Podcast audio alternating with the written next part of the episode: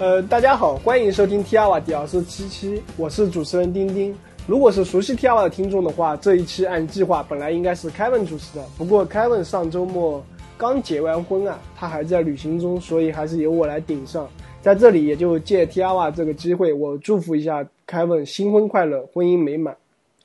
跟上周一样，这次跟我一起主持的还有来自台湾的郑一婷插袋，插袋你好，你好。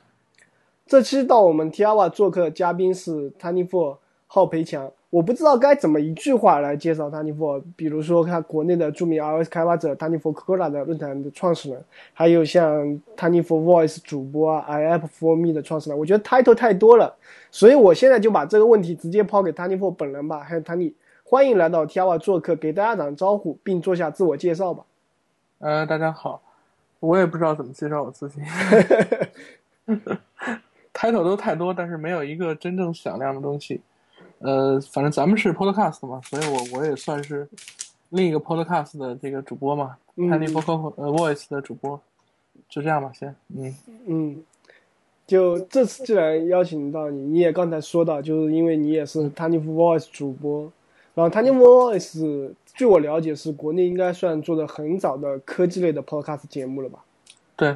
我们算很早了，对。对，就是我听过几期，感觉非常有意思。因为让我觉得很厉害的是，就是它不像 T R 瓦，就是我们每期像这期邀请你来做嘉宾，很多时候你是一个人唱独角戏，看了一两个小时，真的非常厉害。就呃，你大概什么时候开始去做这个 podcast 呢？呃，我第一期应该是二零一零年做的。哦，那好好早。当时国内大概会有多少听众呢？嗯，没有具体统计，我估计可能有。第一期、第二期估计有几百个人听过吧？一开始的时候，酷，其实也算挺不错的。开始像我们刚开始的时候也差不多这，而且我们比你还晚了两三年，晚了三年。就你为什么当时决定去做这个 podcast 呢？呃，我其实是这样，就是我首先是，呃，可能我最早是买了一个 Nano，那是在零五年吧。嗯嗯。Nano 刚出来我就买了一个，然后我很喜欢 Nano，然后呢我就开始去玩。iTunes，我就知道它有一个东西叫 Podcast，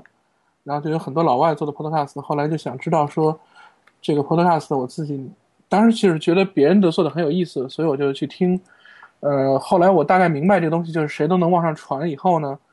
我就觉得说这个形式非常好，因为就是打字很累啊。对我经经常有一些观点想表达，我其实是一个就是刚才俩聊过一句，就说我在写一个呃怎么听我的那个。那 Podcast 的一个说明文件，我写的很详细的原因就是，我总是很烦我说了一件事情，然后人家没听懂，所以我就尽量想做详细了。但是写文章如果想写这么一个文章，就累得要死，所以我就想说，既然我扯淡扯的还可以的话，那我是不是能用声音的方式来做？对，所以最早就就是这么开始来做那个 Podcast。对，对，呃，像我看了你以前的频率还是非常频繁的。啊，没有频繁过，一直都是时不时的断更。对，中间有一段好像是非常，基本上就每一两周都会有新的一期。啊，有一段时间是比较频繁的。对，你整个像你两年，大概现在多少期？呃，我大概现在是三十九期。三十九期比我们多很多。的，嗯，你有没有一些好玩的故事可以分享给我们的听众呢？嗯，你说 Podcast 是吧？就是你做 Tiny for Voice 可能会。比如跟嘉宾啊，你自己录制啊，各种。我其实大概没有太多嘉宾，我大概可能三十多期里头，可能总共也就四五期有嘉宾的样子。嗯，因为就是，呃，整体来讲，就是因为其实平时也没空，因为因为我在听你们 T 二之前哈，嗯，我大概也我们也之前也有人尝试过，我们自己也试过说用 Skype 去录，但是当时录的时候就觉得 Skype 的效果还不够好。嗯呃，或者说经常就断了，所以觉得可能不可接受，所以呢，我们总是希望是找个场合大家坐在一起录，然后这样其实就就很难录下来，就是呃时间上很很难搞定。我自己觉得算比较有意思的是，其实我有一期是跟我爸录的，有两 期啊，好像是，就是纯粹就是跟他讲，呃，跟他瞎扯，扯我们家的故事啊，这这种东西，嗯，还还有。个吧，其实是比方说别人采访我的，或者我出去演讲的，我也把它当做一个节目扔上去，嗯，凑数嘛，就是最最后实际上这么凑了一堆出来，对。OK，我的确就像嗯我，我想想，如果算我在杭州的嘉宾的话，可能现在也就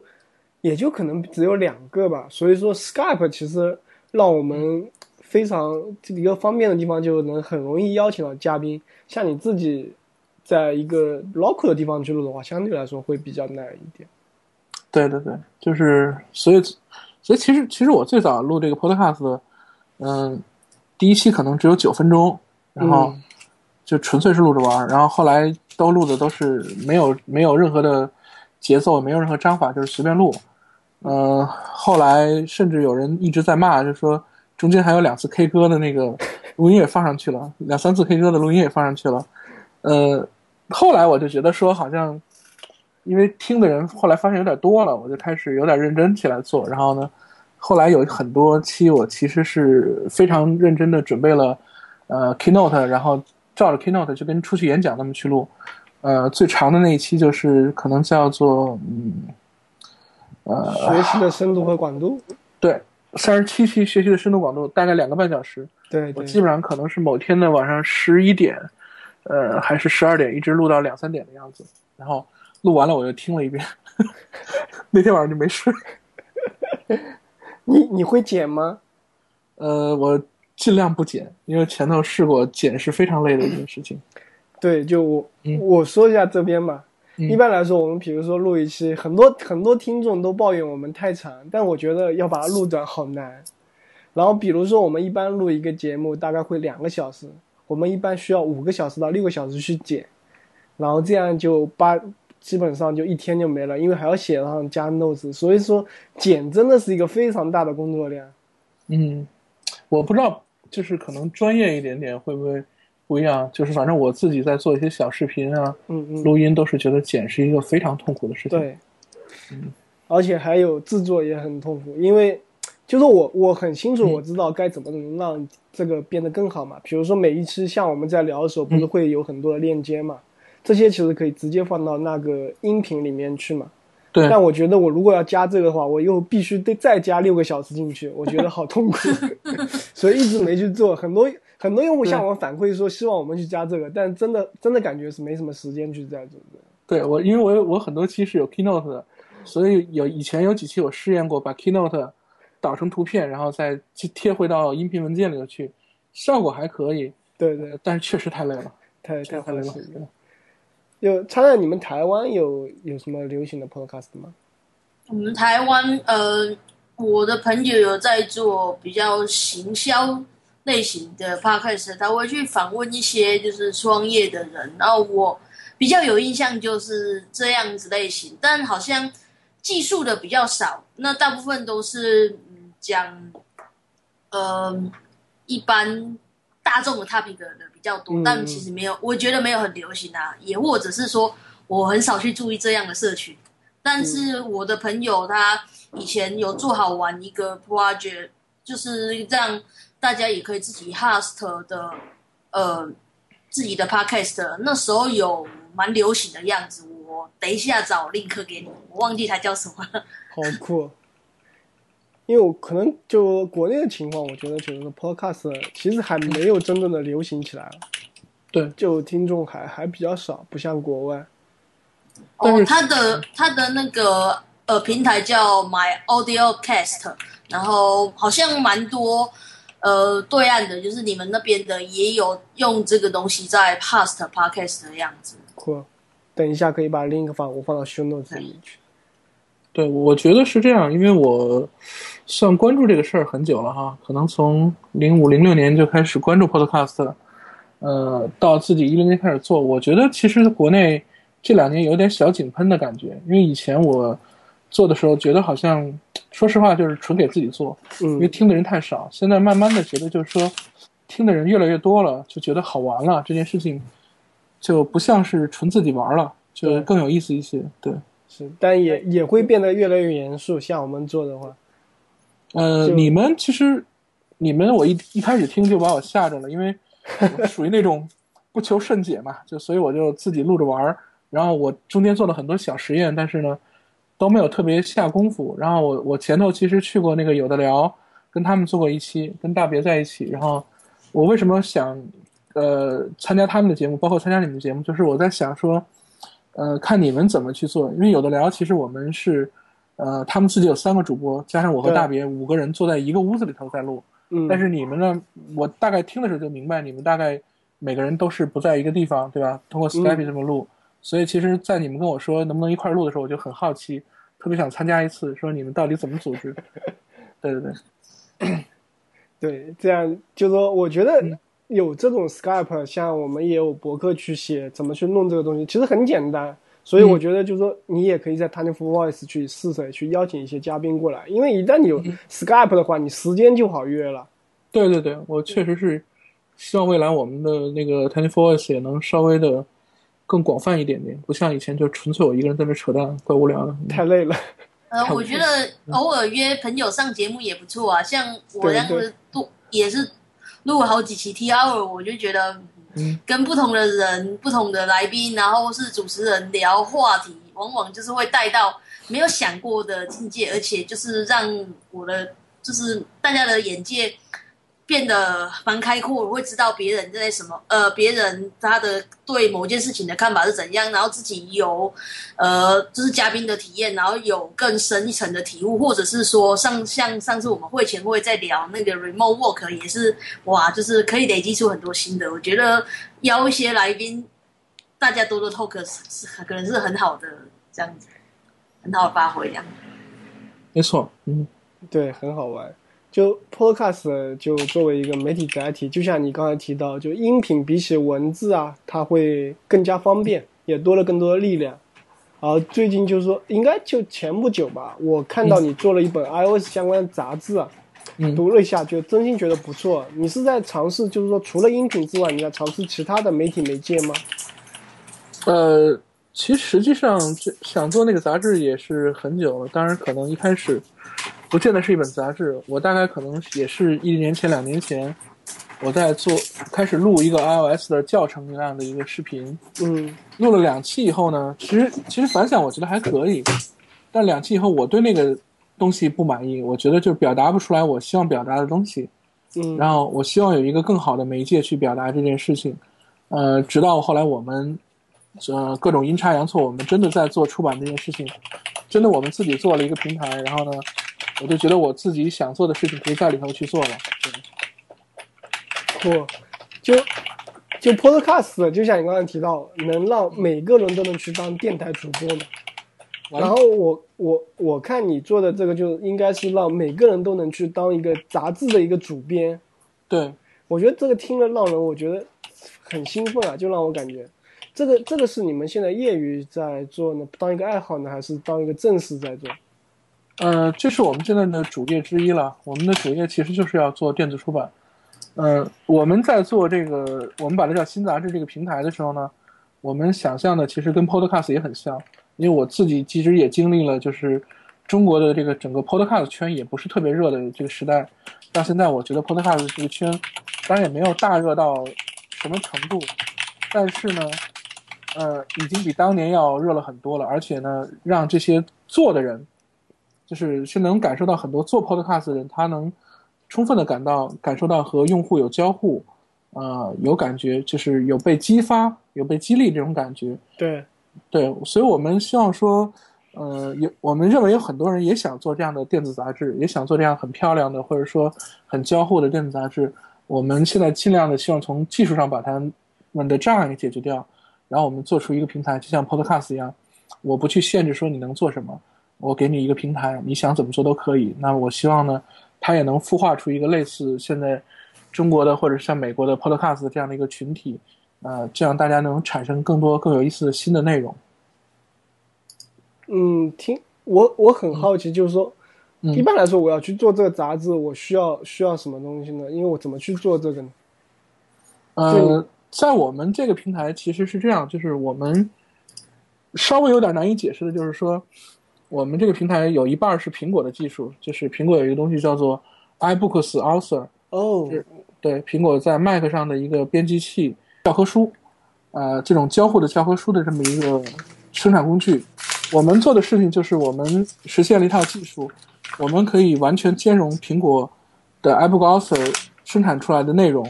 我们做了一个后台，这样呢，任何一个人都可以注册我们的后台，然后呢，可以把它做好的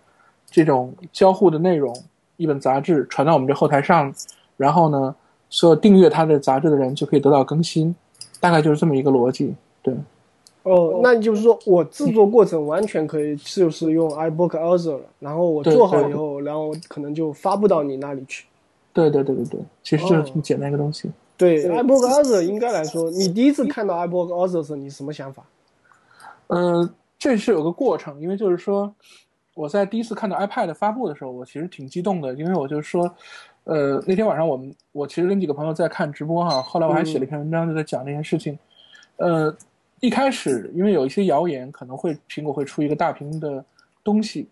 呃，等到出来以后呢，也有一些人认为说这就是个 i iPod Touch 的四倍。尺寸而已，嗯，但是我看到了一些特性以后，让我很激动，就是说它的尺寸就像一本书的尺寸，像一个我们那种杂志的尺寸，大开本的那个书的尺寸。嗯，然后呢，它支持所有你可以想象到的这些媒介形式。然后呢，它是一个性能很强劲的设备，它又可以，当时我记得第一个版就可以，呃，连续的运行十个小时。我就觉得说，我们突然有了这么一个可以随身带的电脑。当时还没有特别好的笔记本，可以说，呃，连续使用十个小时，对吧？现在可能有了一些，包括苹果自己也出了，所以我当时就想说，这样的一个设备一定会改变我们。我们当我们需要说出门的时候，带上这么一个设备，比方说出差的时候，我们就会得到很多的好处。我当时就认为这个东西一定会对出版业和对我们的阅读产生非常大的影响。那过了一年以后呢，苹果把 Apple Watch 出来以后，我就在想说，这个东西跟我。跟我认为说 iPad 上应该有的这么一个内容是正好完全契合的，就是我认为说，因为当时其实有一个争论，就是说我们到底是用 iPad 来去看书，还是用 Kindle 去看书？对，对。然后我我对这个问题的理解一向是说，如果你去看一个老的书，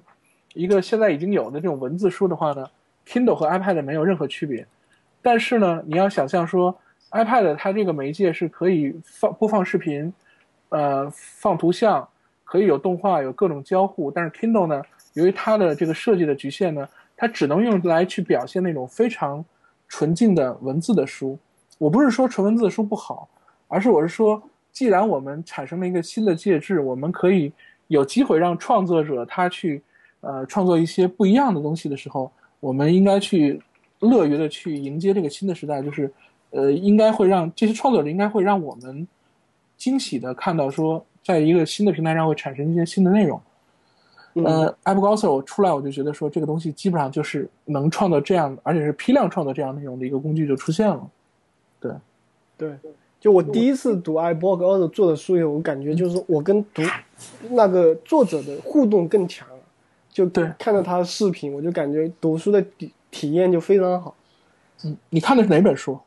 我当时看的应该是 Green 的一本讲 personal branding 的啊，呃，我特别推荐，就是 iBook 做的一本书是 Apple Store 里头应该还是免费的，叫做 Life on Earth，呃，那本书我就非常喜欢，一上来可能就是呃，作者在讲说这个地球是什么样的一个生态环境，呃，我我们做这个项目给大家介绍这个地球的生态环境，我的目的是什么？后头呢？他每一个，比方他去讲细胞，他去讲 DNA，他去讲这个呃大环境，他去讲动物，他去讲化学什么东西，所有所有东西，全都是交互的。然后我就觉得这是一个范本一样的东西，有点像那个当年那个呃美国那个副总统戈尔做了一本叫做 All Choice 的一样东西。这两个都是呃我们未来说应该有什么样的交互电子类的这种书籍的一个范本。Life on Earth 呢，它就是批量产生的。All Choice 实际上是实际上是，呃，戈尔他们聚集了一一帮很牛的技术团队生产出来的。但 Life on Earth 就是有了 Apple Author 这样的工具就可以批量产生。我觉得这个就应该是内容要爆发的一个一个前兆。酷，就现在应该有个趋势，也是慢慢回归到内容本身啊，多创作内容。就现在新嗯杂志，你因为你做的那本是 iOS 相关的嘛？对。然后有你现在这个平台上有其他的杂志吗？呃，我们现在大概可能有十几本的样子，因为我们总共现在放进来的测试用户才三十几个的样子。我们其实也是在摸索说怎么去跟用户合作的这样的一个流程，包括怎么去给他服务，他中间需要什么东西，对，嗯，看就应该嗯，主要是技术类的还是呃，我们我们自己做的那本叫 Tiny for Coco 的杂志呢，对就纯讲 iOS，然后我们的特征也就是没有任何别的东西，只讲 iOS 开发。呃，第一期我们大概可能是有六篇文章吧，然后其中有一段呃，有三段四段视频是我在录 iOS 七的这个一些试用，包括怎么去把一个 iOS 六的项目迁移到 iOS 七，呃，这样的东西，还有一些是我我找到一些朋友他们写的稿子。那这期杂志上线了以后呢，我马上就有一个朋友，呃，他是 InfoQ 的那个前主编，叫郑科，嗯他就在在这个微博上问我说：“说 Tiny，你这个杂志是怎么做出来的？我如果想做一个类似的杂志，可以吗？”我说：“可以，我给你开个账号。”然后呢，他大概可能可能花了一个星期，他就做了一本艺术欣赏的杂志，叫做《议会》。然后基本上他的那个逻辑就是可能，呃，比方一页介绍一种呃一个艺术品，然后呢讲这个这幅画背后的故事，然后这个作家怎么怎么回事。我当时看到其实很感动，因为。呃，虽然我也不懂艺术哈，但是我一看就是说，他的这种表达方式是我这种不懂艺术的人能看懂的，因为我我往往看到一个艺术品，我就不明白这东西到底有什么艺术的，或者说这东西到底在讲什么，不明白。他呢就会讲说，这个作家呃这个作者是什么样的一个生平，然后做这个艺术品的时候是什么样的一个心态，然后表达的什么感觉，然后和这个作品可能有类似的作品是什么什么东西。然后就让我觉得说，哎，我好像也能通过他的介绍能看懂艺术品，呃，这是一个例子。然后后来呢，呃，还有一个叫做 UI Week 的杂志，这个其实是这个上海的可能是五个设计师，呃为主，他们在做的一本杂志，呃，他们做了，现在已经做了两期了，每一期都有几呃几百页，然后呢，呃，有非常丰富的内容。他们实际上是把一个叫做 Icon Fans 的网站里，很多设计师的作品。分门别类，比方说，呃，有五个设计师都做了一款这个关于汽车的图标或者是设计，他们把这五个放在一起给大家看，你可以看到，你可以点击看大图，也可以点那个链接啊。你说，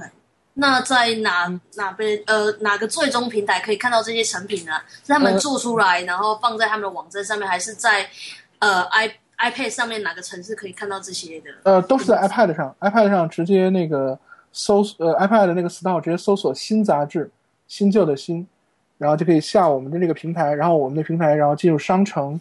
呃，这些杂志都是免费下载的，所以都可以在商城里看到。呃，插在我突然觉得像你 log down 对吧？对，你可以比如说每。半个月啊，出一个半月刊，把你捞到一些好文章做成杂志放上去，我觉得应该很有意思。我我也蛮想做的，但是问题是我现在比较尴尬的地方是在，呃，我有一半的是中文的 user，有一半是世界上各地的 user，然后为什么我怕做周报就会让 这些讲英文的、讲俄文的人觉得他被排挤了？但是事实上我不知道怎么做俄文的 editor pick。就很怕做这样子的关工工具可能问题不大，呃，但是我觉得内内容上可能确实要分出来，因为大家互相看不懂，可能没什么意思。是，对对对。但我觉得应该，因为你上面的文章质量真的非常高，应该很有。就是我我我应该借这个机会，我应该向你向 Tany 申请一个账号，我也挺想为像 Tiawa 这些做杂志的。对，我觉我觉得是可以的呀。对对对，嗯。然后，嗯，来说说这个项目，就你觉得这个项目从技术实现上，因为我觉得 iBook Other 它还是有很多自己的格式的，嗯，就你们做到了兼容的 iBook Other 技术，我觉得可能应该挺难的。你们从技术角度来跟我们分析一下这个事情。呃，这个技术超级难，因为一般的可能现在国内的做电子书版最常见的就是 EPUB，对，呃，有交互的呢，往往是有几种方案吧，一种方案是在一个。已经现有的 PDF 的文件上面，再叠加一些交互层，就是说排版文字和图图像的排版是由 PDF 搞定的。那么一些交互层呢，是是一些一些这个记录文件，把一些交互的细节记录下来，然后再播放。那么还有一些方案是，比方说它只能基于一些比较相对来固定的模板去做交互。iBrowser 呢，它其实是一个非常完善的编辑器。呃，如果你用过苹果的这个 iWork 这套这个办公套件，嗯你就会发现 iBrowser 跟它很像。它其中你可以理解为说，iBrowser 里头的文字部分，呃，跟 Pages 就是苹果自己的这个文字处理工具，或者是跟 Office 里的 Word 比较接近。那么中间的那些交互和一些那个呃这个东西可能很像 PowerPoint 或者是 Keynote 这样的东西，但是中间还有很多是呃 Word、Page、PowerPoint 和这个 Keynote 里头完全没有的东西，只属于这种书籍平台里的交互。我们做这个项目其实难度非常大，呃，简单的说呢，就是说这个格式呢，它实际上是一个呃非常复杂的复杂的打包文件，里头呢要支持特别多的这个东西。从架构上讲呢，这个文件的源代码比较类似于说，呃，一个网页，就是有 HTML 的代码，也有 CSS 用来做这个格式和定位的这些东西。嗯但是呢，从 HTML 的角度来看，它比呃标准的 HTML 扩展了很多完全浏览器不能解析的东西。CSS 这边呢，一方面是有很多在一般的浏览器还不支持的一些 CSS 三的标准，另一方面也是有大量的苹果自定义的东西。总体来说呢，我们基本上的架构就是我们写了一个静态的浏览器。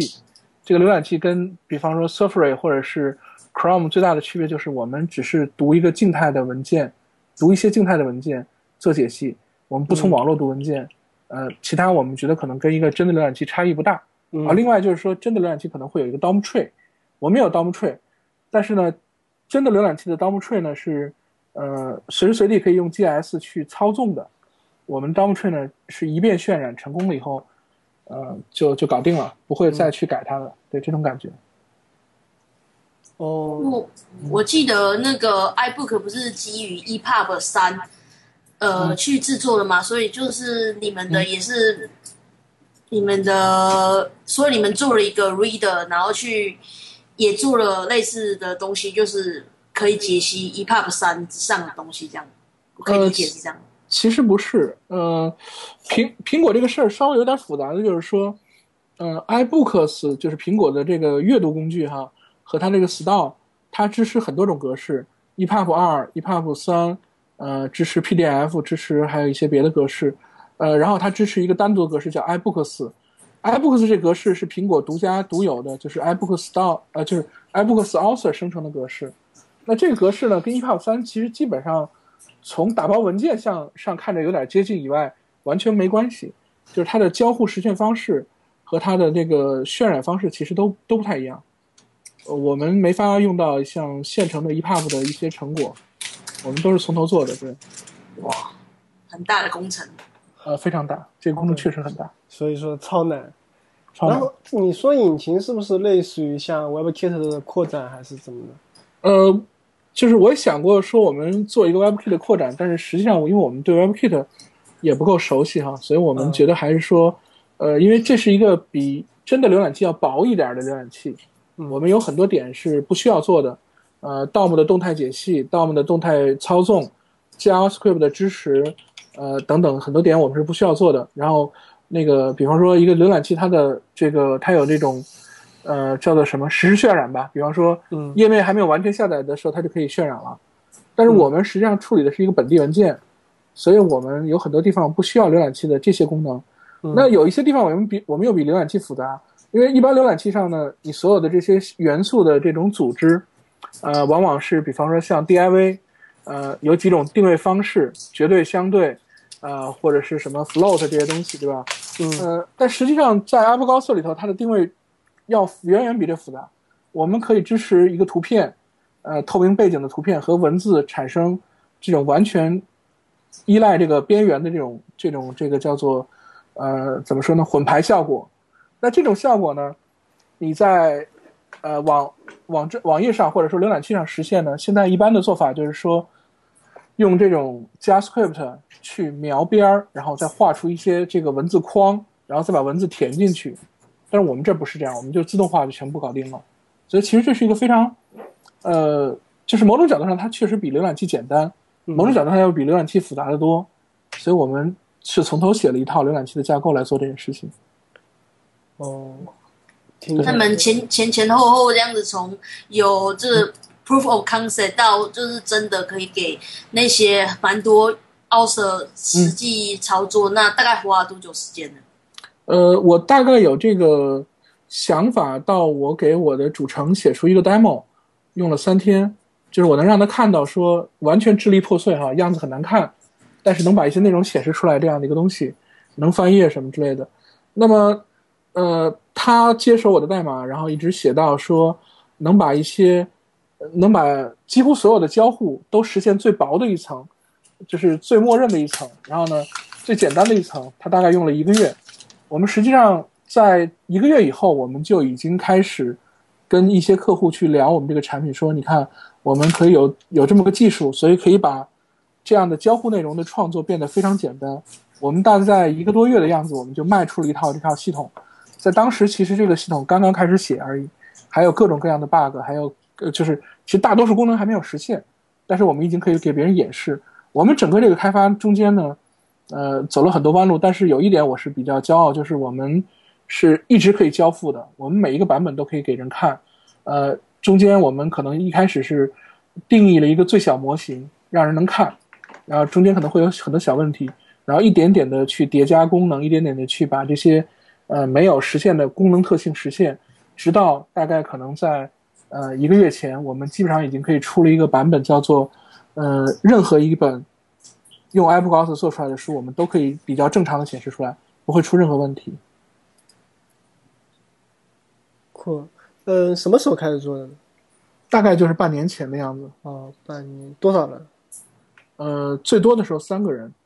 呃，最少的时候一个人。对，好惊讶。厉害，这这件事我觉得有一点点就是，呃，就是有一个说法叫做叫做什么来着？除碎吧，或者说叫就是我们有总是把有一些技术看得很有光环，比如像浏览器，嗯，像操作系统，像呃框架呀、还有很多库啊，呃，因为其实实际上我最早跟我的主程说我们要做这件事情，我把大概结构给他讲完，他就给我一个回答说这事儿咱们肯定做不了，你你又你又想多了这种事情。然后，但是我当时其实有一件事情挺给我触发，因为我自己研究过浏览器架构，我也我也大概明白浏览器什么样，虽然我没有写过。呃，我当时看那个我忘了国外哪一家那个 e-learning 的网站哈，嗯，嗯，好像叫 U U U U U City 什么之类的，我也忘了。有个 C 然后对，它有一个有一有一课的名字叫做呃叫做什么现代语言基础，然后副标题就是怎么写一个浏览器。然后我当时就惊了，然后我就去看他的那个这个目录哈，文章目录，就是那个结呃就是那个课程的那个那个那个章节结构，一看，他大概意思是说，他想实现一个能够把一个 HTML 页面实现成一个 image 这样的一个浏览器，就跟我们这个有点像，嗯，也不是一个全功能浏览器。但是我就觉得说，呃，这种态度，他就是说，他不把他把一个工程问题就当做一个工程问题去理解，而不去把它神化。当然，确实一个工程问题，可能像浏览器这种工程问题是很复杂的。然后同时，我在那个网站还看到过另一个课程，好像是叫做计算机体系架构，副标题是怎么写一个搜索引擎。就是这两个课都给我很大的冲击。虽然我自己也写过搜索引擎，呃，当然主要是在用 Lucene，然后我们也在写浏览器，但是我就说这种是有点让我觉得有一点呃脑袋被爆了一下，就说我们可以这么去学习东西，用一个很大的题目，当然我们最终实现的可能不是一个完整的东西，我们但是我们可以让让很多可能听说过什么浏览器的人，呃，听说过什么是这个搜索引擎的人，他可以亲手去写一个，虽然可能不是个全面的，对这种感觉。嗯，直面挑战。对，这事很好玩儿。当时我自己其实也很怀疑这事儿能不能做出来。我大概估计我们需要半年，然后我估计会很累。然后呢，实际结果是，呃，非常准确，确实是做了半年把它做出来了。但刚才我听到一个很很惊讶的数，三天，你怎么来解释一下这个？这个三天其实很容易，就是说，呃，简单的说，浏览器是个什么东西哈，就是 HTML，呃，HTML 其实到现在我们一般都说 XHTML，它就是一个 XML 文件、嗯 x m l 文件你就可以理解它就是个 tree，嗯它就是个 tree。然后 CSS 呢，你去看 CSS 的文件呢，它其实也是个 tree，呃，或者你可以说它是一个 key value 的一个一个一个结构，对吧？嗯它是一个多层 key value 结构。那我实际上我那三天做的事儿很简单，我就是把 H X X HTML 用一个 XML 的解析器把它嗯生成一个 tree，、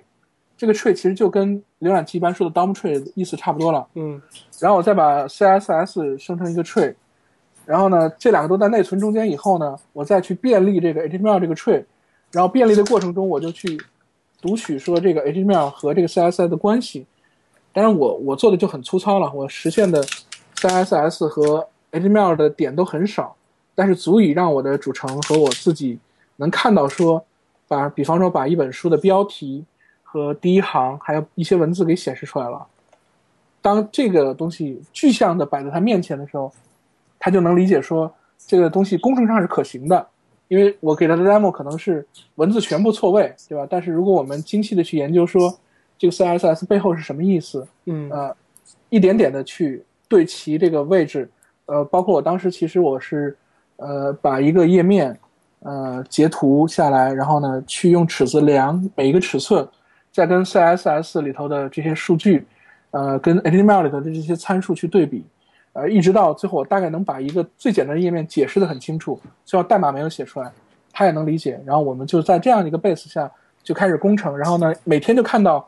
这个标题越来越准，一开始可能是偏在一边的，后来就在正正确的位置上，文字本来可能是不对齐的，后来就开始对齐了，然后图片本来显示不出来，一点点的我们就把这个事做出来了，就这种感觉。对，嗯，其实这个就有一个，比如说创业中有一个非常重要的点，就是如果只有一个 idea，其实你很难来嗯说服，就是说你这个东西可行还是不行。但一旦有一个 demo 以后啊，对，就就是说也像一个你作为一个核心人物，嗯你在一旦出了 demo 以后，就有执行力，然后整个东西就能滚起来了。我觉得这个可能就是说对很多团队会非常有借鉴意义的一个事情。对我，我在我们就是我，其实，在团队里的定位呢，一个可能是项目管理者，因为我其实是 tracking 所有的呃最终的进度的一个人，然后包括我会去调节每一个需求的前后。另外，我觉得我是一个产品经理的角色，但是我跟正常的产品经理的最大区别就是，我从来不写产品定义文档，嗯不会写的东西，然后也也就是写不下去。但是我喜欢做 demo，呃，当我有一个产品的想法的时候，我其实是会非常快的，比方说一天两天，我写出一个 demo 给我的员工去看，就是跟我的这个团队的人说，你看，我希望做这么个东西，这个东西当然我做出来 demo 一定是很丑的，但是他们呢就可以非常具象的理解我要做什么，让我去画一个，比方设计图，其实我画不出来的，但是做一个，我把它叫原型嘛，我可以做一个非常呃清晰的，能让他们理解到底是什么东西的原型，这个是我很擅长的一件事情。嗯，Stop talking and show me the code。对，可以，就呃，我发现一个事情很有意思啊，就是你嗯你在说，比如说你技术后面的技术壁技术壁垒其实是比较高的，嗯然后这个就是说，当我有一本杂志以后，我上传到那里，你如果给我能正常显示，跟 iBook 一样 S 显示，我觉得我会非常喜欢你的东西啊。对对对，但是新杂志的主页就是我看还是比较简陋的嘛，嗯。就是一般我们，比如说我跟叉在做 Pragmatic 或者 Logdown 的时候，嗯。我们做产品，我会觉得我应该花很多时间在吸引用户上来，嗯。然后所以我会把一不少时间花在首页上嘛，因为它能吸引用户对多停留一会儿，了解我们的产品，然后这样就是说他才会进来，才会注意到我后面的东西有多牛逼。对，但呃，你为什么就是说没有花很多心思在新杂志的首页上呢？我觉得这个听听你这方面的想法。我我觉得我还是花了一些心思，因为我当时我在，呃，我在做这个项目的时候，就是当我准备，因为我们一开始是在做引擎嘛，引擎其实还是一个内核的东西。等到我们开始准备做这个杂志平台的时候呢，我就面临一个问题，就是说，呃，因为我当时也在看《精益创业》这种这样的文章、呃这样的书，对，呃，我就面临问题，就是说杂志这个主意到底有没有人会喜欢？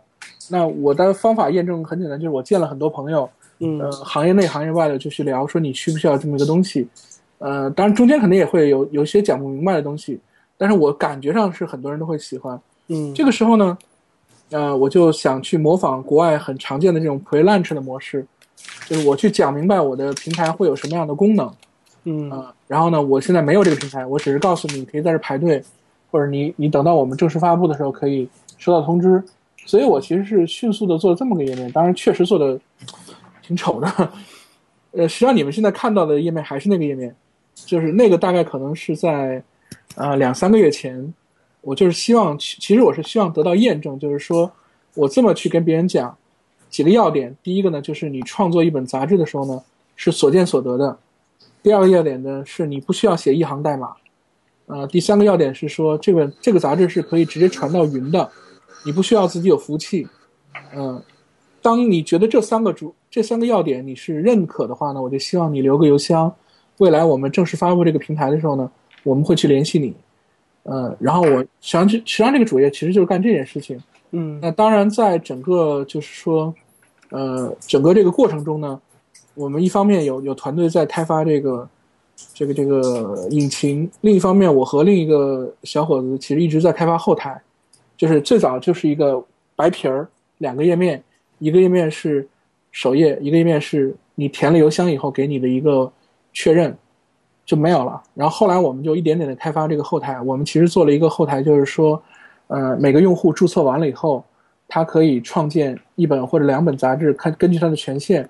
然后呢，一旦他有一本杂志以后呢，他可以创建一期，然后他创建每期的时候呢，可以写下期的名字。填上呃，就是附上一个封面，再附上一个文件，点一个上传，这个杂志实际上就已经发布到了我们的平台上。然后同时我们也紧锣密鼓的在做这个 iPad 上这个显示这个新杂志的这个 app。呃，当然现在只除了我们那几十个呃内测的用户以外，别人都没有见过我们的后台是什么样子。我也不能说后台很好看，但是我们基本上现在把后台的功能。算基本做完了，而且我们在服务这几十个客户的过程中间，我们就一直在尝试说，呃，这个后台有哪些功能需要加。比方一开始就是注册能发布，后来我们有了，比方说你发布错了，你可以去修改这这个杂志，你可以重传一个文件这样的功能。包括我们现在开始发现，像 UI Week 我刚才提过那个杂志呢，它其实有五个编辑，它未来可能希望每个编辑都有可能去发其中的。一个周刊这样的一个形式，所以我们又开始给这个杂志做多层的权限系统，呃，一个 owner，呃，多个编辑这样的一个体系，呃，包括怎么去给他赋权限。当然，因为这个东西，我认为整个这个后台，整个这个杂志平台这个东西呢，都不是给普通用户看的，是给这种创作者看的。嗯，所以确确实实我们也不认为说这个东西一定要做的多漂亮。就是因为实际上，我们认为创作者最大的难点不是说，呃，他要去找一个很漂亮的网站去抒发他的创作欲望，他实际上是希望有个趁手的工具，呃，他希望有一个流畅的流程，去帮助他去创作内容。就像其实 Podcast 这个平台，实际上是非常不友好的。因因为你们 T 二上这个线，你也大概有印象哈。嗯，比方说，它没有什么特别方便的填表的地儿。你可能用的是 WordPress，WordPress 可能有 N 种插件，这种插件的互相之间的可能性都不一样。等到你把这个 Podcast 传完了以后呢，可能也没有一个好的后台让你去看我的订阅数是什么样子，这东西它其实都没有。但是还是有大量的人去再去呃前仆后继的做这个 Podcast 的原因是什么呢？实际上是他给了这些有有宣泄的、有 passion 的人，有有这种欲望的人一个发泄或者说。一个通路让他们去做事情，其实是是从这个角度去看这个问题。对，嗯，这也就我觉得就是每个人其实都有一颗自媒体的心了。对，所以就有了这一个渠道，应该来说是，反正我听了你的 idea，就仅跟你从我描述，我就觉得非常有意思。但我我想了解一点，就是说。比如，比如说我用 iBook Azure 做的一个东西，我导出来以后，我是直接放到 iBook Store 和放你这里有区别吗？呃，实际上现在是这样，就是说，iBook Store 呢，它有两种不同的分发模式，一种是免费分发，一种是收费分发。嗯。呃，免费分发好像是中国可以了，呃，如果你要做一个收费分发的东西呢，中国根本连发都不能发。嗯呃，然后就是总之来讲，iBook Store 它是一个，呃，就是 iBook Store 呢，它是一个，我认为它是一个非常受限的平台。就是苹果在，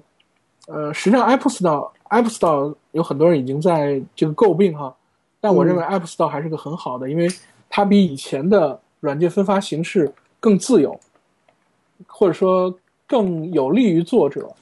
但实际上，那个 iBook Store 我不认为它并不完全是这样，因为它实际上加了很多的限制。比方说，你在 iBook Store 你发一本书，你还是需要有美国的身份证，呃，就是也不是叫美国身份证，就是美国的一个纳税号，美国的一个公司的这个注册号，还需要一个 ISBN 的号码。这个这件事让我就觉得很反互联网，很反现在这个时代。就是我认为现在的出版应该是完全自由的，不应该再有什么 ISBN 去管理的。嗯因因为实际上你你可以理解为咱们现在所有的网站都是这个一种电子出版，对吧？这些啊电子出版不可能背后都有 ISBN 号。其实实际上我只要能让内容让很多人看到，某种程度上它都是一种电子出版。实际上正是因为现在有各种各样突破了原来的，不管是中国的还是美国的这些出版管制啊，或者说是呃资金壁垒啊、政策壁垒的东西，才会产生出一个呃内容和就是形式都非常多样的一个一个新的一个内容的时代。然后呢，再加上苹果可能会有一些别的限制，比方我们估计苹果的调性哈、它是不会去做安卓版，呃，不会做 Win Phone 版，不会做 PC 版。呃，这次苹果发布这个呃 OS 这个 OS 呃 X 的就是那个那个九哈十点九，它中间就说它那个有了 iBooks 的支持，我们当时就就就很紧张，我们在微博上跟同事说，我说，哎，紧赶慢赶让苹果把这个产品先做出来了，结果 OS 九 OS 九的这个这个呃这个这个已经用到了第四个 Preview 版了哈，嗯，还是没看到这个文件。我们自己已经在开发 Mac 版了，然后我跟我的同事就说，我估计我们要先比苹果上线了，对对对，这是很好赶紧。上线。对对对，然后我们有可能会会在 Mac 版呃 OK 以后，就投入精力去做 Mac 呃安卓版或者别的版，所以我们可能会让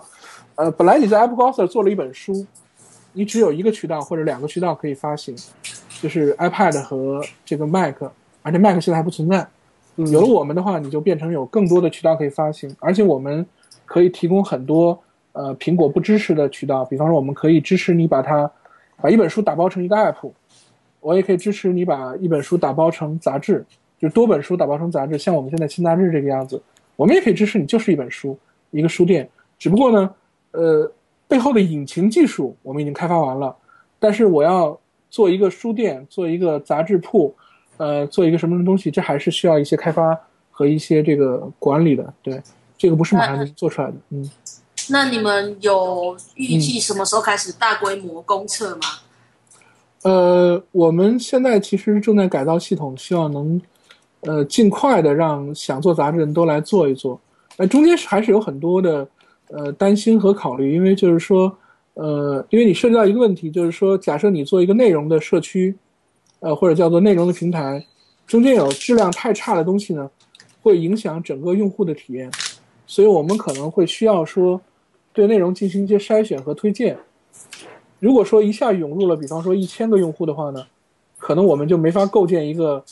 呃，就是能够就是起作用的筛选机制。所以说，我们可能还是略微的慢一点，可能会一百两百个的人这么一点点放，比方说一个星期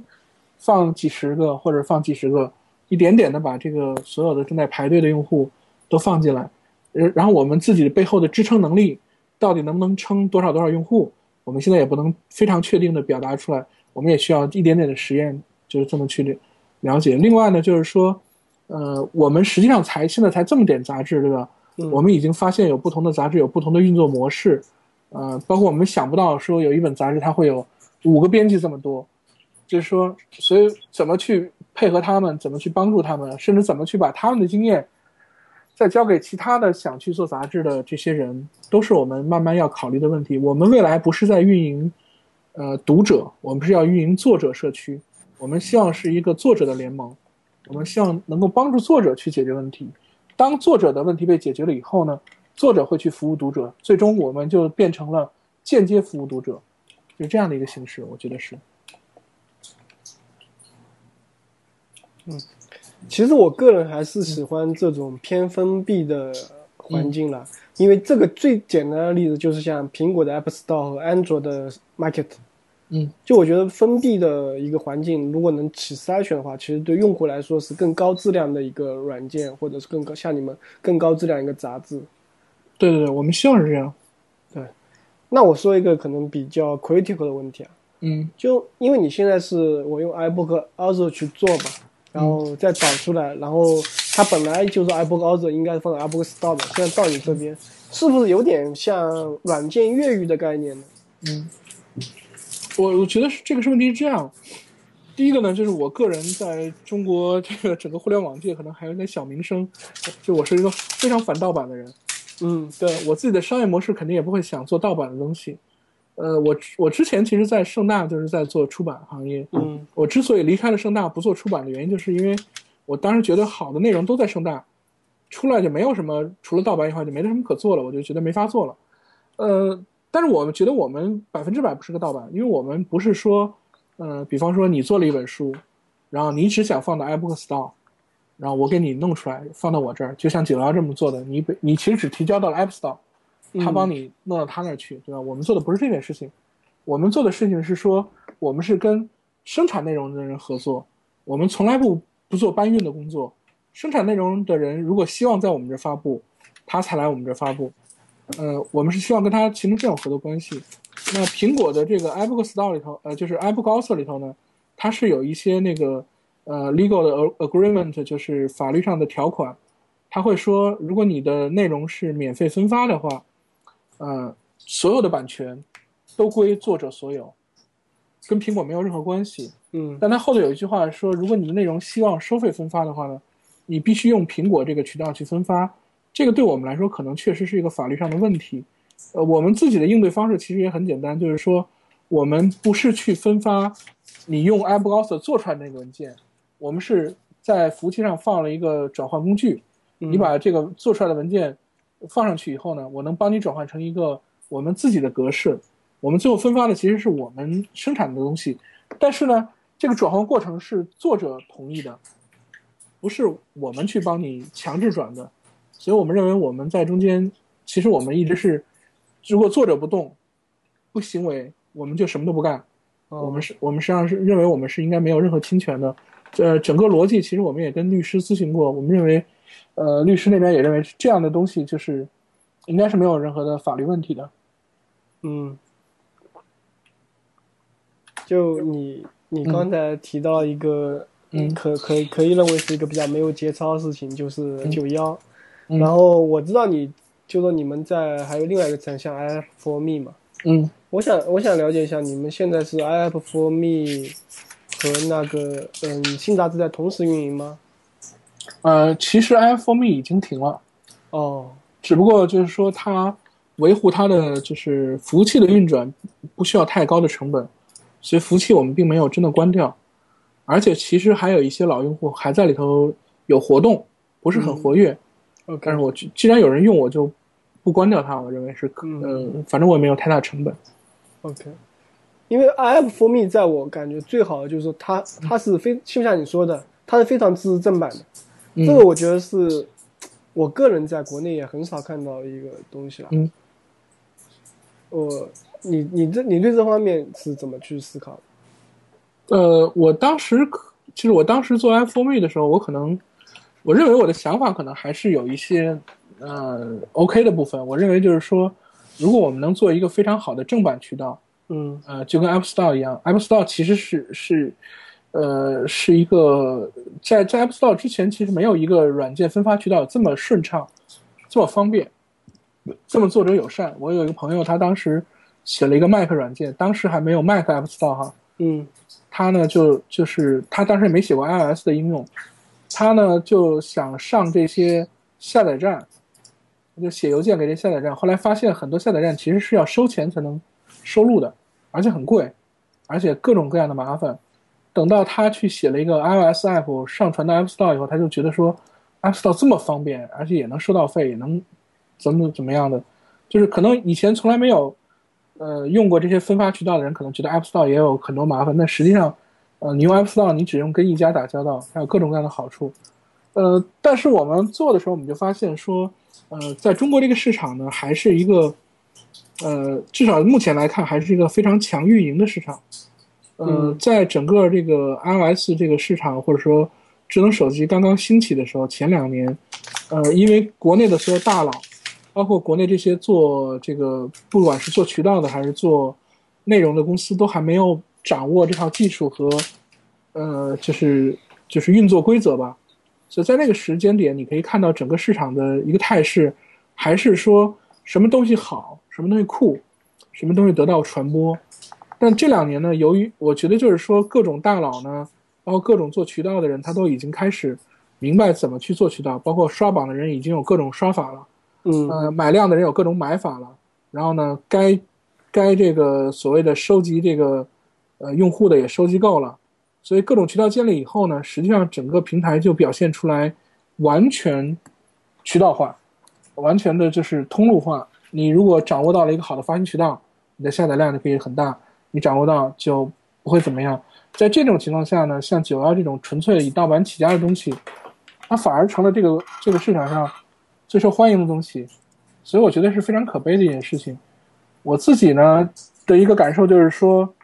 我的感受就是我当时想做一个跟运营和推广有关的事情，但这件事情呢不是我的专长，我的专长还是我对某些技术有兴趣，我对某些产品有想法，呃，但是呢 i f o r me 是一个从产品形态上跟运营和推广渠道关系太大的一个东西，我很难把它做好。我们最后去做这个杂志平台，其实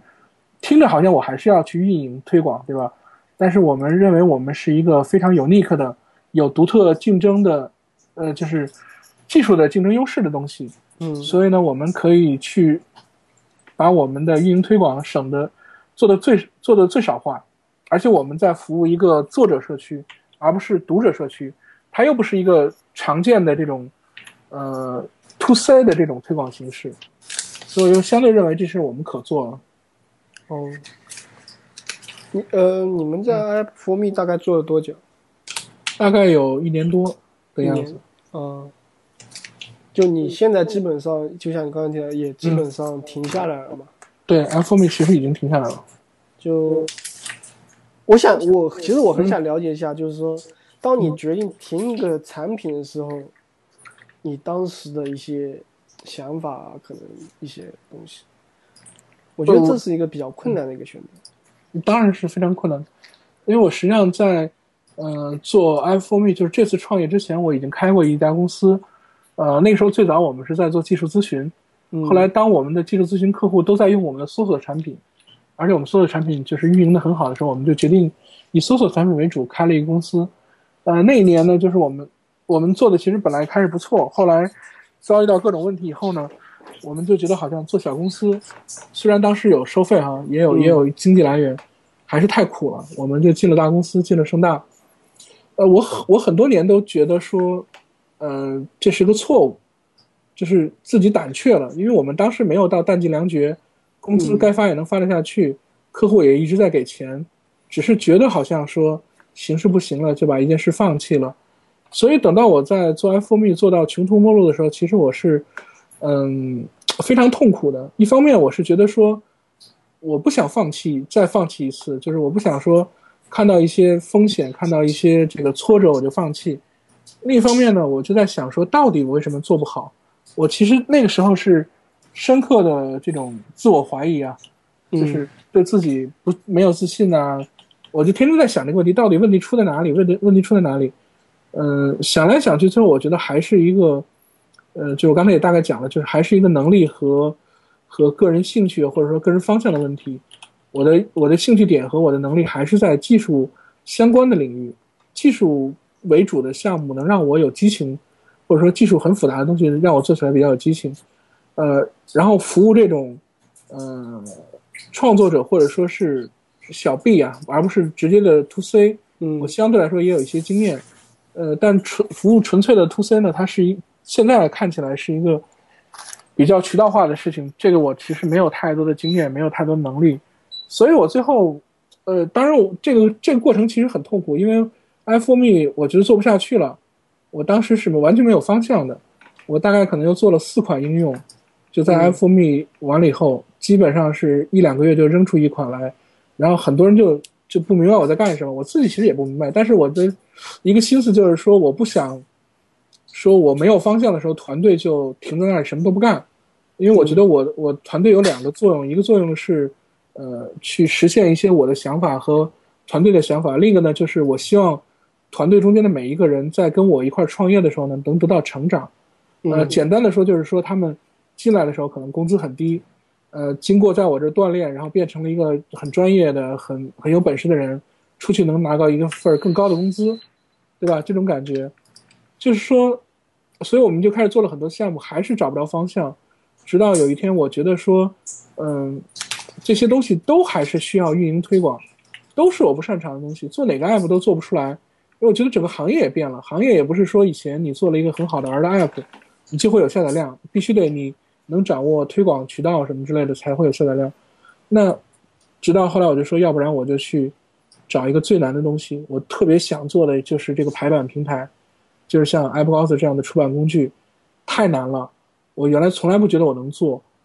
然后我就在想说，我如果做一个 a p p Author，我可能需要两年，但我做一个 a p p Author 的 Reader，我只需要半年。然后我就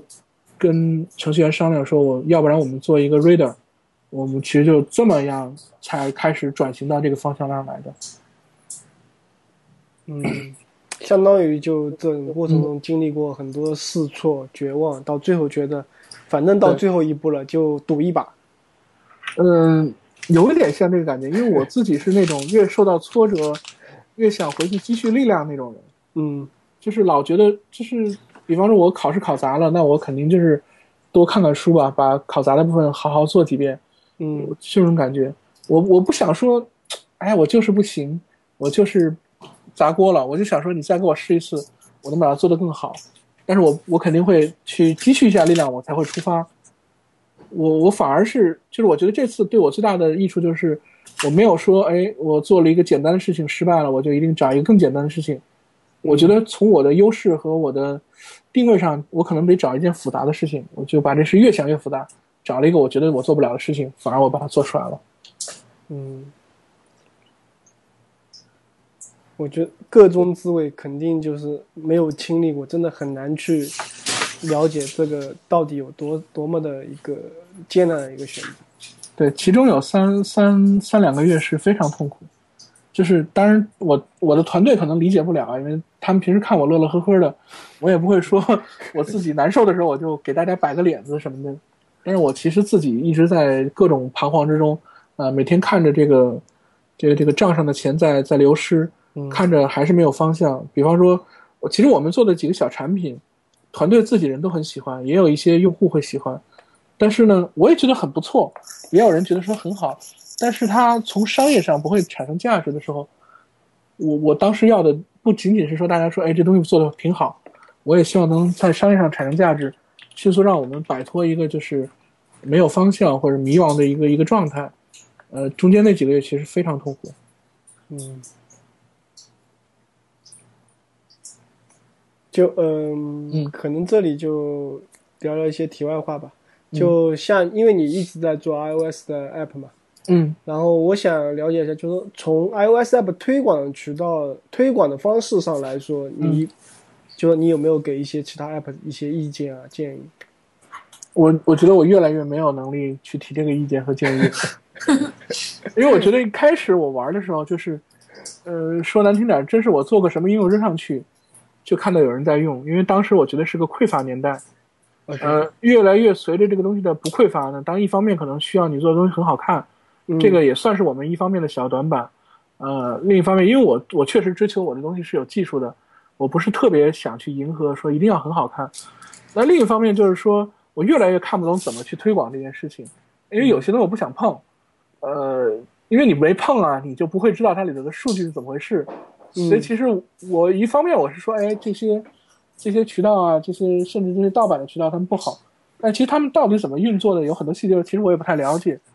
嗯，包括现在有很多东西能做的大红大紫，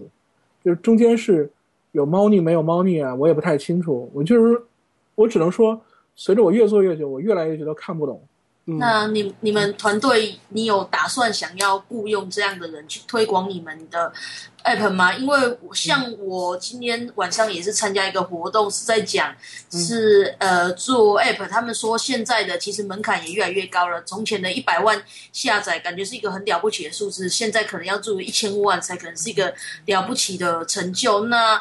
呃要做到这个数字，它其实需要很多的自发的。自己产生的推力，或是外部产生的推力，那就是你现在有想说要找个人专门去营销你的那个 app 吗？我其实想过，因为这个事这个事儿其实也跟我刚才说我们为什么要转型有关系哈。呃，我中间会发现出了很多问题的原因，一个是我自己的问题，另一个是我当我在某个方面我觉得我需要一个人才的时候呢，我没有这个能力，我没有这个圈子，比方说。我一直是混这个技术圈的，那当我想找一个市场人员，我想找一个 BD，找一个推广，我找不着合适的人，我不知道他们都混在哪里，我不知道他们的语言是什么。我见了一个这样的人，我也不知道他们是好的还是坏的，是是这里头的各中高手，还只是个忽悠。我缺乏这样的能力。呃，我中间也试着就是说去跟他们接触，但这件事情我觉得它是有一些。呃，本质上的难度就是，就像我可以帮很多人推荐，呃，技术总监，甚至我都帮很多公司推荐过技术总监，呃，推荐过骨干程序员，呃，凡是我推荐过去的，一般来说都还是在一个公司一定能当上顶梁柱的这种地位的，而且会非常被被看好。但是呢，我就我就没法去找到一个合适的做那个方面的人。我觉得这个可能也是所谓的公司基因的问题。呃，另一个角度上就是说呢。在大陆呢，有一些已经不算是，呃，就是比方说叫做，已经不算是地下的东西了。就说比方去刷榜啊、作弊啊这些东西，在大陆已经不算是地下的东西。其实就是，呃，在一些公众公开场合，甚至一些很大的会议上，都会有人去公开给你讲说怎么去刷榜哈，或者说我们就是做这个的。呃，甚至我不知道你们有没有知道哈，就像国内有一有一个电视节目，还相当来说算是有收视率，叫做。非你莫属，嗯。呃，其中就有一个 boss 就就在上头直接说我们就是做刷榜的，啊，我们刷榜刷的全国最好，就是这件事情让我很难受，因为，呃，我我在某些方面是有一些非常硬的原则的，因为我我我后来，当然我也这这个某种程度也可以叫我的臭毛病啊，我后来发现就是这个时代可能太容易活了，所以呢，就是我我虽然有很多臭毛病，但是我能活下来，所以就就就是继续激发我会。保持很多臭毛病，比方说，我就非常不想碰这些盗版啊、刷榜啊这些东西，呃，但这些东西在大陆其实你可能是躲不开的，所以在这个层面上，我们我哪怕需要我去改变我的商业模式来避免这件事情，我都我都不想去去碰这些东西，就是这样的。我在这些方面是一个非常执拗的人。我非常赞同啊，因为我觉得这个就是说，像你说这些，其实已经跨越了我们底线，就是我们的底线跟一般人底线可能或者说是不同的 level。我我其实是这么想的，呃，我我后来就是因为一开始可能有些人就说你这是装崇高嘛，我后来也在想我是不是在装崇高，后来我仔细想，就是我觉得其实也不是，我我其实认识一些做一些甚至做黑产的。或者是做一些比较相对来说比较灰色地带的人哈，甚至说有些是我的朋友，我也知道一些内幕，因为我也算行业中混了这么多年。呃，我给大家讲一个小故事啊，就是当时这个 Google AdSense 刚刚刚刚出现的时候，我很喜欢 Google 当时，所以我很快就知道有这个 AdSense 这个事情，我就写了一篇文章。我有个朋友就说呢，就问我写了一篇文章，说 AdSense 到底怎么怎么样，我就给他讲的非常详细。然后他就说：“哎，这东西不错。”过了可能五六年，他跟我说：“说当时 AdSense 刚出来，他通过这件事挣了几万块钱。”他问我：“我我挣了多少钱？”我就去看整个 AdSense 账号，我大概可能写了七八年的 blog，然后各种小网站的流量揉在一起，有四百万的流量，可能大概从 AdSense 挣了四百美金的样子，这真的是有七八年的样子。然后呢，我就很奇怪，我说：“你又没见你有什么网站？”你怎么挣了几万块钱呢？他就说，我当时看了 AdSense 很不错，而国内的大多数网站其实找不到广告的，所以呢，我就跟他们说，我自己是个广告联盟，我可以给你广告代码让你挣钱。然后他就把 AdSense 的代码再分包给别人去贴到别的网站上去。当然，我也不是说这就是流氓啊，我的意思是说，这是一种思维方式，就是很多事儿呢，它是一种思维方式。我后来经过了这么多年，我见了很多，呃，你说是营销类的人，或者说是，呃，甚至有些做流氓的人或者什么什么的，久了以后我就发现这是一种思维方式。我的问题不见得是说我一定是道德很高尚，我就是觉得这种思维方式我学不会。如果我想进去流氓的圈子，或者说是营销的圈子，我进不去，在里头我一定是一个就是受排挤的。但是我在技术的圈子里呢，我就觉得我混得很舒服。我就觉得我有机会变成里头的一个很牛的人或者还不错的人，但是这种圈子呢，我就觉得思维方式不同，我根本学不会这样的思维方式。我一看到一个问题，我的理解和想法，我的世界观就是这样的，但是别人的世界观不一样。就比方说，我们看到了 App Store，那九幺的创始人他就会觉得说，哎，这个东西我们可以做一个盗版的，是不是就可以发大财？我看的是说，哎，这东西会不会把中国的正版软件给推动起来？大家思维方式不同。我就这种感觉，嗯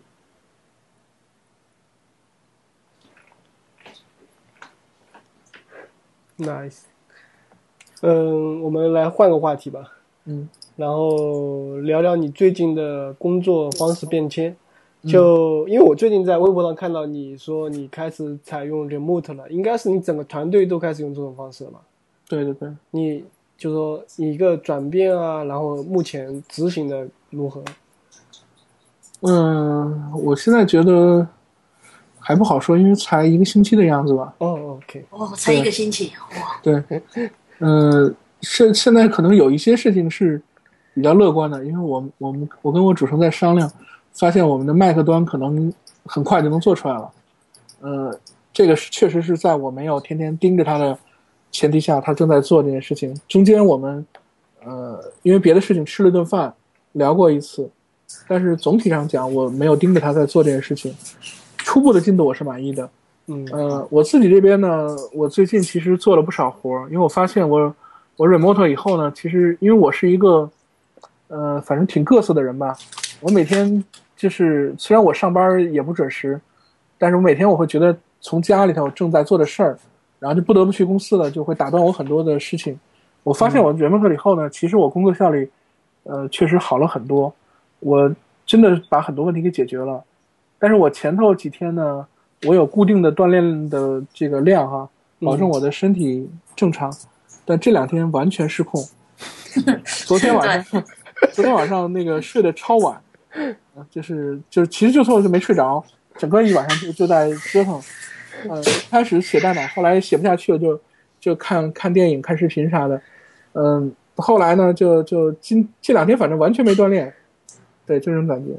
对。呃，我想要请问一下，就像呃，我对这份蛮好奇的，因为我跟丁丁都是做呃 Web，呃，就是 Web。端的那我们如果要给 remote 的 worker，就是大家互相 demo 的话，我们就是会有 staging，可以让他看到我现在的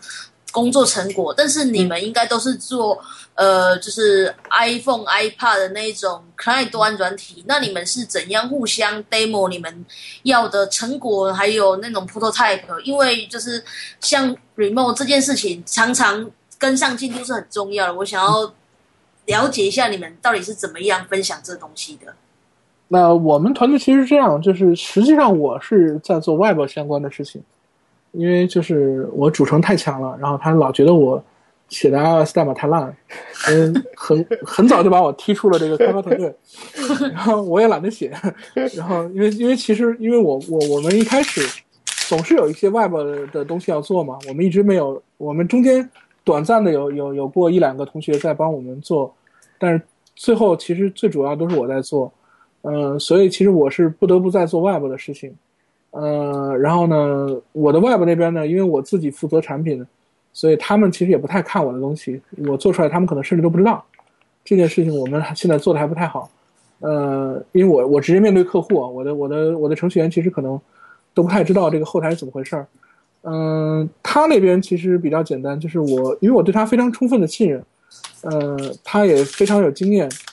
所以呢，我们实际上的检查呢，呃，是非常粗的，基本上他告诉我他把什么事做完了，嗯、最后的质量是很好的。我我当我不确定的时候呢，我们实际上是有半自动的这种 daily build，因为我们现在全自动的还没做出来。呃，我当我确实是非常重要的一个版本，或者是非常重要的一个里程碑，我会要求他给我生成一个 build，呃，然后我们可我可以用可以我可以在我的 pad 上去看。呃，平时如果我想关注的话，我可以把我的，因为我也会做，但是就是我现在写的少嘛，把我的那个本地的那个代码库切到它跟它一样，然后自己也可以把那个 app 生成出来，我去看，大概是这样一个一个一个东西。嗯，也就是很多其实还在本地去看，就不像我们做 Web 可以有个 staging。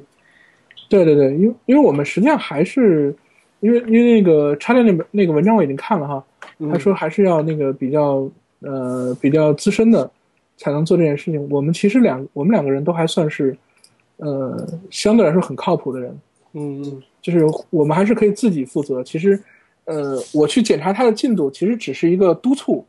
和一个确定一下进度的这个这个一个个了解。确定方向这样子。对对对，我不需要对他的每个细节都了解，往往是一些特别大的呃技术选型的问题，我才跟他讨论。呃，具体的一些细节编写，其实代码我我连 review 都不 review，它的质量还是挺不错的。我我只是做一些呃，就是做出整体 build 以后，我做一些测试而已。嗯，呃，我在整个路子就因为听到你很多次说到你的主持人很厉害，嗯，你能不能给我们介绍一下你的主持人呃，这个小伙子他叫陈永辉，陈永辉然？后他在微博上叫做“岁月成星”，就是月亮被打碎了变成星星。然后 OK Twitter 上呢，就是这个呃名字的这个拼音“岁月成星”的拼音，呃首字母 S Y C X。呃，这孩子其实还是挺有故事的。他最早其实就是捡来的一个程序员，因为我当时在做 TinyFocal 这个论坛嘛，嗯，有一些人在论坛上发帖，然后有一天呢，他就发我邮件还是发帖，他跟我说，说我准备来上海找工作，我想见你一面聊一聊。然后呢，我就跟他见了一面。见面呢，我就问他，我说就大概跟他瞎聊嘛，我就问他说他要找什么样的工作呀，他有什么样的经验啊？他就说他是呃一个大专毕业吧，然后呢学的专业也不太好，然后呢就是前头在这个出来来上海之前，在家里待了可能小半年，然后更早之前呢，在呃学校当网管，机房当网管。我当时就觉得说这孩子肯定找不着工作嘛嗯，iOS 开发这个你又没做过或什么的哈，就是都是自己学。我说你家里有 Mac 吗？他说也没有，只有一台黑苹果，自己自学。然后我就问他，我说你有没有一个 App 在 App Store 上？他说我有。然后我当时就惊着了，因为他们老家是福建的漳州，嗯，就是应该不是一个特别大的城市，而且也不是那种感觉上互联网会很繁荣昌盛的城市。我就想这个地儿应该是，他应该可能在一个，在这个这个可能，比方说十里八里可能找不到一个同样是玩 iOS 开发的人，对吧？当时在上海可能你也不能轻松的找到多少，所以我就说，那你这个 App Store 怎么上的线？你英语很好嘛？他说我就是一点点查字典磕出来的，然后我就把这 App 上了线，然后我就看了他的 App，然后还不能算多精美，但是还不错，就是挺完整的一个东西，然后功能也很全，然后就就就这么一个东西，然后我当时就惊着了，我就说，让我想象他这个环境，就是一个不太好的学校毕业，然后也没有经过任何的培训，然后全部是自己从网上找资料自学成才，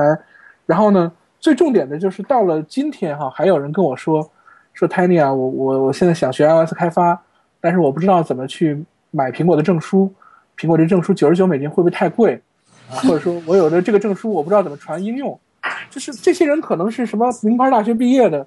有很多年开发经验，但是就这么简单一些事情就就学不会，就是我觉得哎，这个人就有点像我自己年轻的样子。我自己其实也不是一个，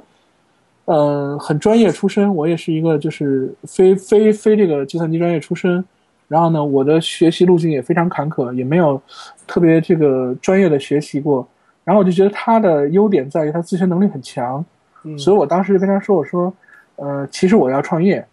呃，我我还能提供一份薪水不算特别差，你有没有兴趣过来？”他当时其实就是说，他都不知他都不相信自己能在上海找到工作，他是八八十后还是九十后？八八八八年的，对，看到88年，我在微博一粉，然后然后他就很高兴就来上班了。然后我进来以后，他到了我公司，我就在想，说这孩子很聪明啊，就能自学，但是呢，肯定不如我有经验，我就要带他嘛。然后我就开始做一些项目，然后我想做什么东西，我就让他做。然后做的过程中，我就想教他。后来我就给他部署了一个小工作，我说你去做这个。然后过了会儿，过了可能比方一天两天，他就做出来了。我还没来得及去去给他指点一下，然后我就我就觉得这孩子有点惊人啊，就是说比我想象的要厉害。然后我就开始说，那好，那你既然厉害，我就给你点苦头吃吃。我就给他一个更难的活儿，就不见得我们需要一点点的加难。我就发现这个孩子怎么都难不倒他，就是他也不是说他很他就就先天就会。你可能给他布置了一个任务，他可能就自己去查去，他也不会跑过来问你说说哎这个东西该怎么去该怎么去搜索呀什么，他也没有问过这些问题，他都很主动。就做出来了。后来我就发现这个孩子呢，他有这种，呃，就是很强的自我管理和学习能力。我就我就变成说我不停的给他喂招，我就希望让他越越越变越强，越变越强。我就开始挑战他的极限，他做不了的东西。包括我们这次做这个 App g o s s 这个这个阅读器，其实我某种程度也是在给他喂招。我说这件事情你能不能做？他说这东西你是不是脑袋糊涂了？咱们肯定做不了。我说你不要这么想，你没有你没有极限，你只要敢做，你一定能做下来。我把 demo 给了他，他做做完了，他大概就是做了一天，然后我就跑过去问他，我说这个 demo 很复杂，你看懂了吗？他说我看懂了。我说那后头还需要我帮忙吗？他说不需要了，你代码太烂了，你还不要乱掺和。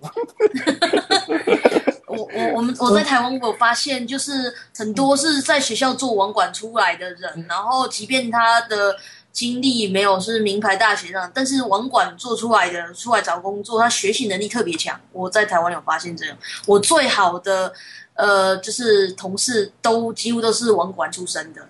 对他们网管出身，对对对，我我其实也是啊。那那我也 附和一下吧，我也是的。因 为我觉得网管出身的应该就是呃，因为网管都是要不断的实验，然后自己试出来，就是。呃，先天上习惯自己去把答案找出来，有一个逻逻辑理论，那跟其他领域的城市设计师好像不太一样。我有发现网管特别会，就呃特别知道怎么解决问题。对对对，我觉得就是我我我一直认为解决问题、分析问题的能力是一种呃原能力，它就是能学会其他任何能力的一个基础知识，是一个 base。呃，我我其实把这个东西叫做，我把它理解为是，或者说我把它称作叫做程序员的一个开窍，就是我认为你一旦拥有了这种原能力以后呢，你在某种程度上就无可限量。当然，你可能会有别的原能力的需求，比方说你对这个整个行业的理解，你对技术这个这个发展方向的理解，但是就是这个是一个非常 base 必须得有的东西。我特别喜欢这样的程序员，所以我大概在。呃，就是我慢慢的了解他了以后，慢慢的我们的公司其实就挺拿他当做一个核心的力量去用啊。呃，我就在想说，我们要构建一个这样的公司，每一个人都要是这个样子，这是一个模板。本来我其实可能想的是构建一个公司，每个人都是像我一样，我是个模板。后来我觉得他可能比我更年轻，更朝气蓬勃，我就我就拿他做模板，就是看一个小伙子。呃，好不好？我就看，我教给你一个问题以后，你会不会主动的把这个问题解决掉，而是还是跑过来问我说，哎，这个该怎么搜索呀？该怎么查文档啊？就这样的一种感觉。嗯，好，被你剪的好。对对对，真的是剪的。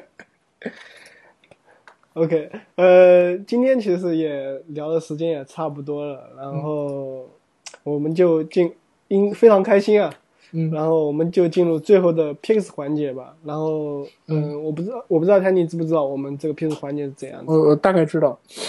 OK，那就由你先开始。呃，这个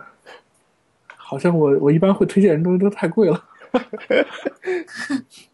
那我我我我最近自己很长草，就是想买苹果新出的那个路由器。嗯，呃，开的车吗？呃，就是那个叫 AirPod 那个 Extreme 那个哦，Extreme 新新的那个新的那个很高的那个啊。然后我现在还在犹豫中中间，我特别想买一个，然后又觉得最近这个乱花钱已经乱花的很严重了。欢迎大家去试一试那个东西。OK，嗯，他在用什么路由器？呃，另外我想，我一直在推荐一本书，嗯，叫《国富论》，OK，亚当斯密写那本书，对。然后我自己大概可能是，就我可能认为我可能从小都是一个马列主义者哈，就是我挺受挺容易受灌输的，嗯。就是我挺喜欢说，哎，老师怎么讲的我就信，然后过了很多很多年，后来可能大概是，呃，二十多岁吧，我看了那个《穷爸爸富爸爸》以后，有一点点感觉不同，然后呢，我就说我要看看经济学的书，我就找《国富论》去看，然后看完了我就觉得，呃，整个要爆炸的感觉，因为就是因为实际上很多人推荐看经济学书，不是看这本书，会看各种其他的书哈。但我看这几个这本书，我会有几个点非常惊讶，就比方说他在讲说，呃，这个分工是怎么回事？这个其实这个马列主义的理论上也在讲，呃，然后当然我就不细讲了哈。就是他后来他有一个点我觉得很有意思，他是讲，呃，中世纪的这个英国，因为各个这个郡县或者说各个行政区划之间呢，都会设关卡，所以一瓶酒呢从一个地儿很便宜的可能十块钱运到了伦敦就变成几百块钱了。我一想，这不就是在说中国吗？对吧？然后我我就看了很多他在讲他在写《国富论时》之后，他认为经济上出了问题，政府干预太多，呃，以及这个经济不合理的东西，我一看在中国都有。包括他说经济为什么能发展，他就说这个最早如果你是一个村庄里头，你呢每个人都不会有分工，因为呢大家是一种自给自足的经济，对吧？当你的生活范围能扩展到一个集市，呃，一个镇的时候呢，你就有机会去卖东西，然后呢，你你就可以去变成个专业化的只生产某一个东西的人。一旦你做了个专业化的，你的生产效率会提高，你会挣更多的钱。但是呢，他就说你的，所以说他认为经济繁荣呢，就建立在流通的范围有多大，呃，简单而言之就是路有多么方便。我一听，这不就是我们当年在那个呃央视的晚会上经常听到什么什么农村要想富，少生孩子，多多修路什么之类的吗？我我当时就有这种感觉，我说，哎，原来我们在在重复人家一七几几年的很多很多事情，而且我们还在那个坑里头。人一七几年就已经看清了很多东西，所以，所以我不认为说这本书一定是，呃，一个学经济学的最适合的书。但是我挺喜欢看什么东西就溯本追源嘛，因为它毕竟是现代经济学的一个起点的一本书，嗯而且它呢会让我看到有很多跟我们现在时代很像的东西，所以我很喜欢推荐这本书。就我就推荐这两个吧。嗯我在微博上就是嗯看了一下一个很经典的一个对这本书的评论，他说这本书其实不是在讲国富论，而是在讲民富论。对这个观点也很有意思。我我我我以前没有想到这个点，但是我听到这点，我觉得说的非常有道理。对，非常有道理。OK，嗯、他在你呢？呃，我应该会给三个 pick，一个是我在节目一开始讲到的是，呃，我朋友有经营一个 podcast 的 hosting，然后它叫做 My Audio Cast，然后推荐这个网站，如果你想有 hosting 需求的话。第二个就是我最近写了一篇文章，刚好是在那个跟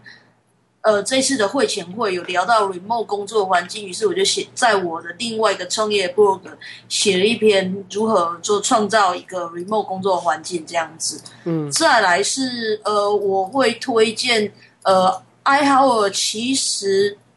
他之前有针对一个，这是一本书，叫做看一下。叫做实战敏捷开发 （Practice of Agile Developer），然后这本书他有写了呃书摘，然后这本书我觉得如果你想要 remote 的话，那你的团队需要进行 remote 的话，这本书里面的很多建议都非常的实际，可以有效的协助你打造整个 remote 的环境，所以我会推荐这三个东西这样子。嗯，酷。然后我这边我就嗯、一个吧，讲一个跟 Ruby 相关的，因为我们在十月二十六号、二十七号是我们今年的 RubyConf China 在北京举行，然后大会已经大会主页已经上了，所以就在线报名和其他之类可能会像 CFP 会在之后上，但是基本上现在就是说大家可以来给我们去 submit 一个 proposal 啊，还有就是我们在寻求赞助商，如果你对赞助 RubyConf China 有兴趣的话，可以看一下我们给出的一些赞助文档，然后看一下我们大会的一些计划安排和邀请嘉宾，我觉得应该会非常有价值。我们也非常希望能得到你们的帮助，所以就赞助商快快来吧。上面有赞助商的那个文件吗？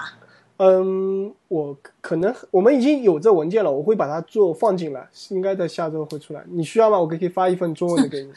OK，好，嗯，我应该再再插一个啊，我都我刚都忘了，嗯，我们再做个广告吧，好的。因为我呃我应该是你们你们这期应该什么时候能上线？大概嗯，星星期一，啊，星期一差不多。我们新杂志会把呃《Tiny for Coco》的第二期，本来其实应该是七月发的，嗯应嗯该是在星期一会发第二期。呃，第二期呢，其实有非常多的好的文章，呃，中间有呃一个是这个就是新的这个这个排版的这个这个工具，嗯呃，一个是这个呃就是排版的这个 API，另一个呢是这个一个叫 Script 呃呃就是游戏的开发的工具，都是我们的作者写的非常精细的怎么去使用，还包括一个怎么动态的下载字体的。但是我特别想推荐的就是说，刚才我们介绍的我们的主城，嗯我大概在呃半个月前吧，给他录了一个呃一个小时的一个一个一个专访，一个视频的专访。我我给它剪成了几个部分，然后其实我中间有些细节，其实我在专访他之前我都不知道。就比方说他到底是怎么去自学的，他是用了多长时间，呃，学到可以把我忽悠到给他一份工作的，啊、等等的这些细节都很有意思。其实我们俩在录专访的时候也是笑场了一天哈、很好玩。所以我很呃很推荐大家，就是如果听到这个 podcast 的时候，可以去看看我们新杂志上我们这期有没有发出来。呃，希望大家都可以在 iPad 上去下一下新杂志看一看。呃，我们还有其他很多别的杂志也可以去看一看。我们也希望呃想做杂志的人，啊、都来找我联系，或者在这个我们的平台网站或者是在微博上给我留言都可以。嗯，谢谢我要报名。嗯，好，肯定会给你的。OK，呃，最后就欢迎 Four 来我们的 Tiawa 做客，也欢迎插袋，就是说帮我们去，也感谢插袋帮我们去做这个主持，然后大家以后有机会再聊。好，好，拜。哎。